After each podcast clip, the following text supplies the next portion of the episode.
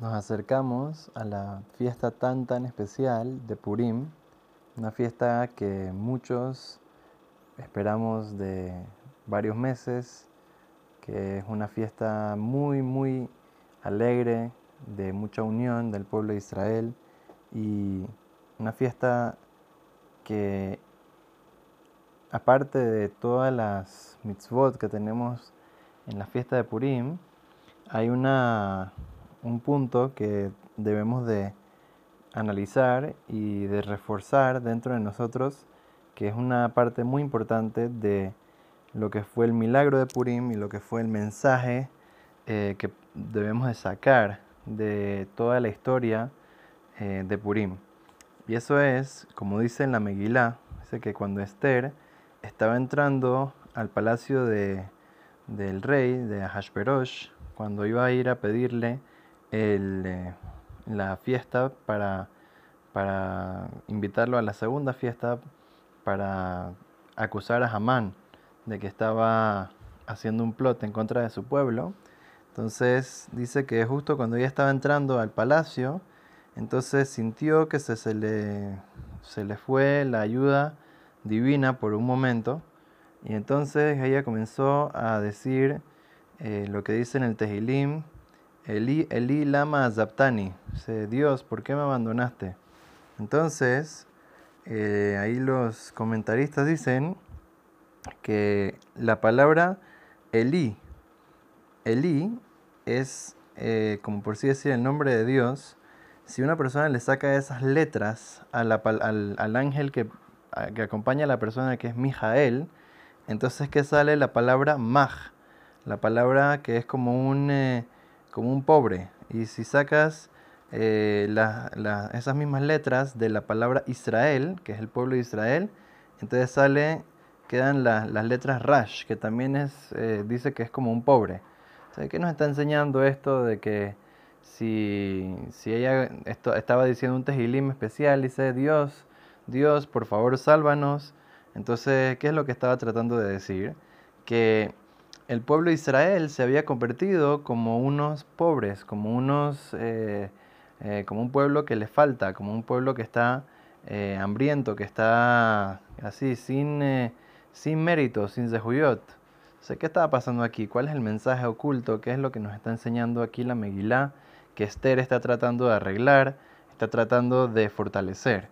Entonces, ¿qué significa que el pueblo de Israel está como unos pobres? Entonces tenemos que saber de que en el tiempo de Hamán, el pueblo de Israel, ¿cómo puede ser que tuvo eh, ese, ese punto que llegó a que Dios permitiera que se, haga un decreto en contra de todo el pueblo de Israel para que se exterminen. ¿Cómo puede ser? Entonces dice que el pueblo de Israel estaba un poco débil en, dentro de, o sea, habían algunos, algunos errores que hicieron el pueblo de Israel, pero uno de los errores era que estaban débiles en el estudio de la Torá. O era similar a como pasó con los antepasados de, de Hamán, que era Amalek sea, Asher Karejaba Derech, que te hizo eh, ser, eh, como por así decir, flojo eh, en el camino, que estaban, por así decir, con pereza, no estaban cumpliendo y estudiando de la manera que, que, es debido a la Torah y las mitzvot, tenían más fuerza, tenían más potencial y no lo estaban utilizando. Entonces, de esa misma manera como el desierto, al ser que ellos bajaron su intensidad y su, fortalecimiento en el estudio de la Torá, entonces le, dieron el permiso a Amalek para que pueda atacar al pueblo de Israel, le dieron esa fuerza. Entonces también en el tiempo de Hamán eh, y Hashverosh, que querían exterminar al pueblo de Israel, también el pueblo de Israel tenía cierta debilidad en el estudio de la Torá. Entonces después, cuando, cuando vino el milagro de, de Purim y se salvaron, entonces dice, Kimu Yehudim. el pueblo de Israel tuvo un, nuevo aceptamiento de la Torah Kdoshá, del estudio de la Torah, del cumplimiento de las mitzvot.